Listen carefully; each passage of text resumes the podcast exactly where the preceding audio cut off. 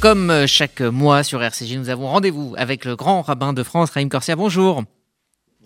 Merci euh, d'être euh, avec nous aujourd'hui. Alors, je sais que vous ne vous, vous exprimez pas sur les questions en lien avec Israël, mais cette question, elle, elle, touche quand même une question fondamentale du judaïsme et, et celle de la conversion.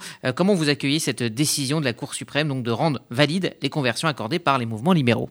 Oui, ce sont deux choses différentes. Le rabbinat israélien, qui est le rabbinat mainstream, lui définit la judaïté des personnes, et après ces conversions, qui entrent en, ligne de compte pour aussi les questions de nationalité. Donc ça, ça a deux impacts différents. Ça ne va pas faire en sorte que, dorénavant, c'est la Cour suprême qui décide qui est juif ou pas. Elle décide dans un cadre euh, comment euh, on peut reconnaître tel ou tel acte, mais ça n'empêche pas que c'est le rabbinat israélien, c'est-à-dire le grand rabbinat, celui qu'on connaît, celui avec lequel on traite, le grand rabbinat orthodoxe d'Israël.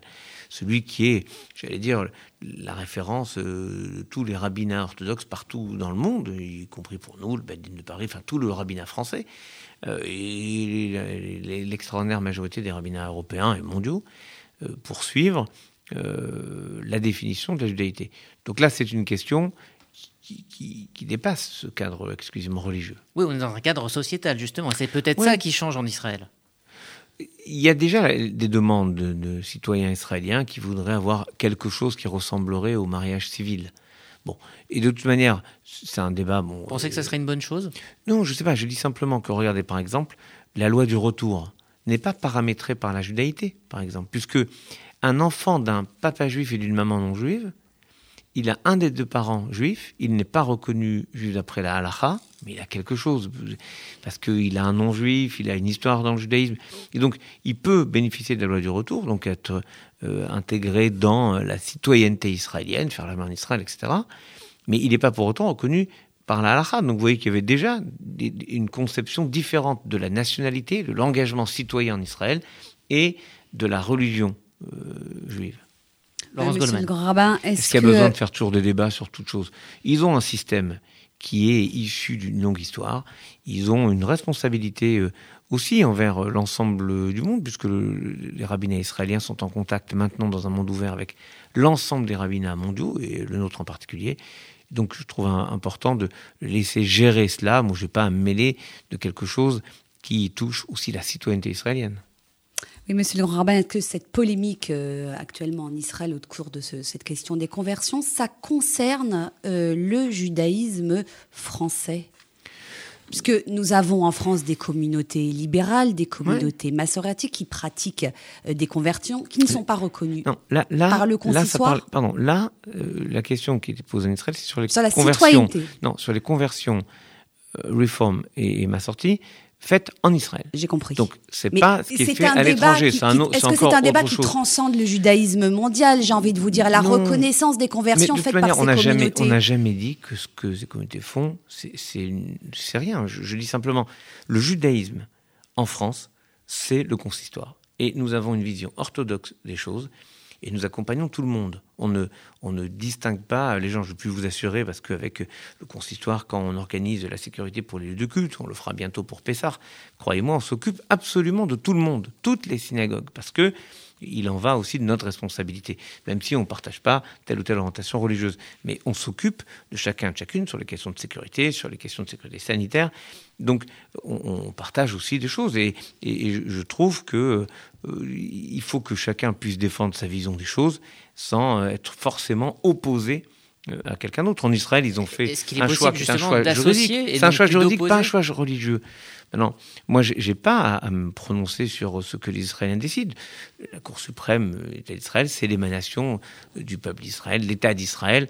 Voilà. Maintenant, nous, notre vision des choses, c'est une vision orthodoxe qui veut dire ouverte, euh, qui accepte d'accompagner chacun et chacune dans, dans ces démarches avec les efforts nécessaires à ce que veut dire le principe d'une conversion.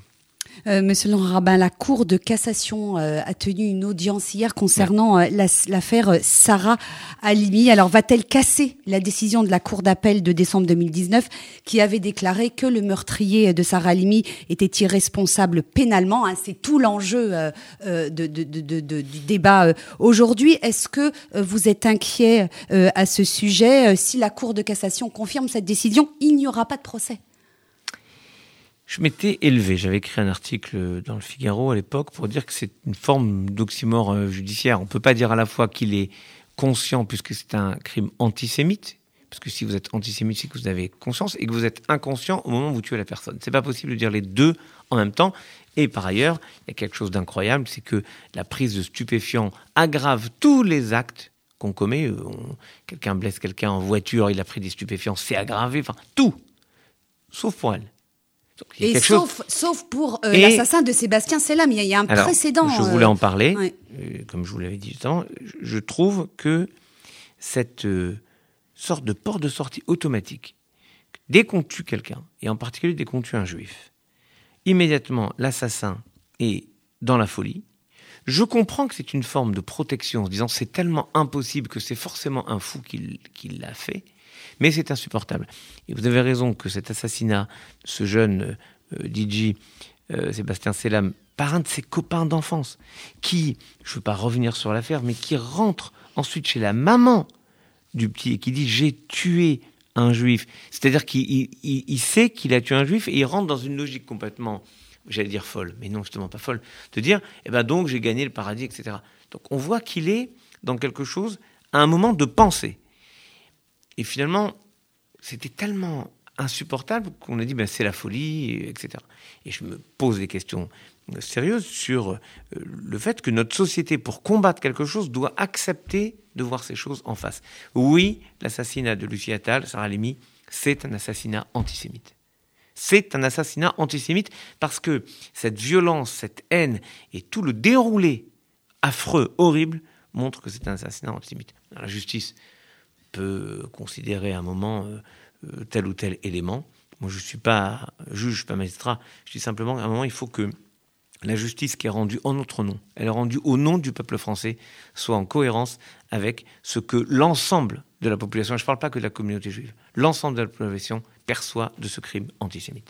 Alors un autre sujet qui peut inquiéter, celui de la fracture de la, euh, enfin, même la fissure ou la fracture du front républicain. Il y a eu cet article dans l'IB le week-end dernier qui disait que euh, des électeurs de gauche ou d'extrême gauche n'allaient plus faire barrage au Front national. Est-ce que euh, cela vous inquiète? Est-ce que le climat vous inquiète à quelques, à presque un peu plus d'un an des élections de 2022 On est face à un risque aujourd'hui, clairement. Il y a toujours ce risque d'abandon. Il y a un double risque. D'abord, il y a le risque de l'abstention qui est un vrai risque. C'est-à-dire que quand il y a une abstention de gens qui disent ça sert à rien, alors le poids des voix engagées et engagées contre la République, en fait, prennent plus de place. Donc il faut impérativement toujours rappeler que l'abstention, c'est être complice. S'abstenir, c'est être complice. Et maintenant, avec en plus le temps du Covid, on a énormément de moyens pour, euh, on voit pour les élections régionales, des, moyens pour augmenter la participation. Ça peut être par correspondance, ça peut être les pouvoirs. Il faut impérativement que chacun vote. C'est ça l'enjeu, que chacun vote. Ensuite, ce qu'on appelle le Front républicain, au fond, c'est quoi? C'est une façon de dire il y a des différences de point de vue politique. C'est légitime, c'est même sain, c'est bien. Ces différences, elles doivent se retrouver à un moment ou à un autre dans ce qu'on appellerait alors j'aime pas trop le mot front républicain, mais ce que j'appellerais la, la volonté d'exprimer des valeurs qui nous transcendent. Et, ces valeurs transcendantes s'appellent la République. Qui veut une France ouverte, une France qui accueille, une France forte, une France qui ne sélectionne pas les uns ou les autres en fonction de leur origine? Parce que moi, j'ai entendu une seule personne, une seule, dire qu'elle voulait que les Juifs enlèvent la kippa dans la rue. Une seule. Et personne n'a relevé cela. Elle a dit dans une émission, elle, a réitéré cette demande dans une émission de grande audience sur la télévision du service public, sans que personne ne réagisse. Et je trouve que c'est grave, parce que voilà, en fait, on peut dire, euh, alors j'ai entendu le ministre de l'Intérieur dire qu'elle était molle.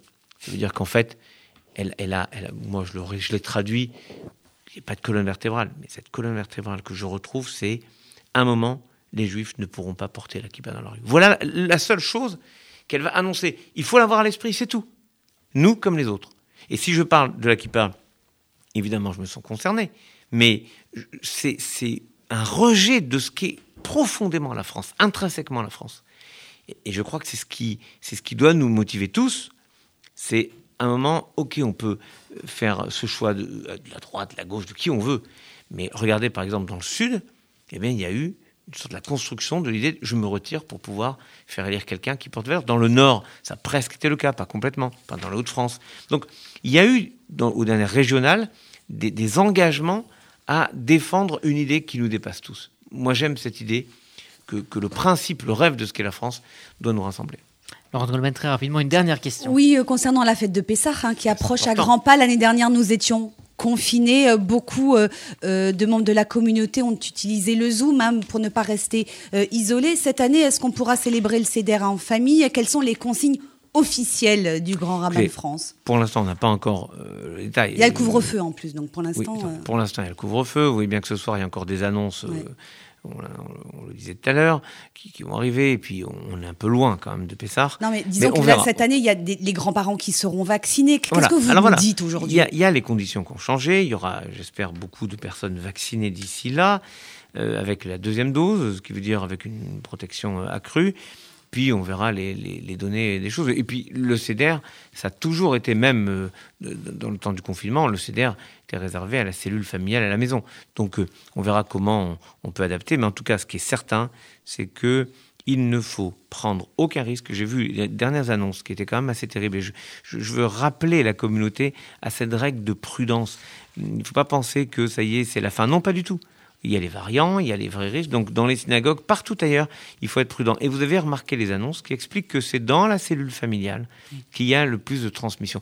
Donc, je crois qu'il faut vraiment être prudent et toujours euh, protéger celles et ceux qu'on aime le plus. Mais rassurez-vous, Pessar, c'est une fête. Il y a l'espérance, c'est la fête de la liberté. J'espère qu'on pourra passer un très beau Pessar cette année.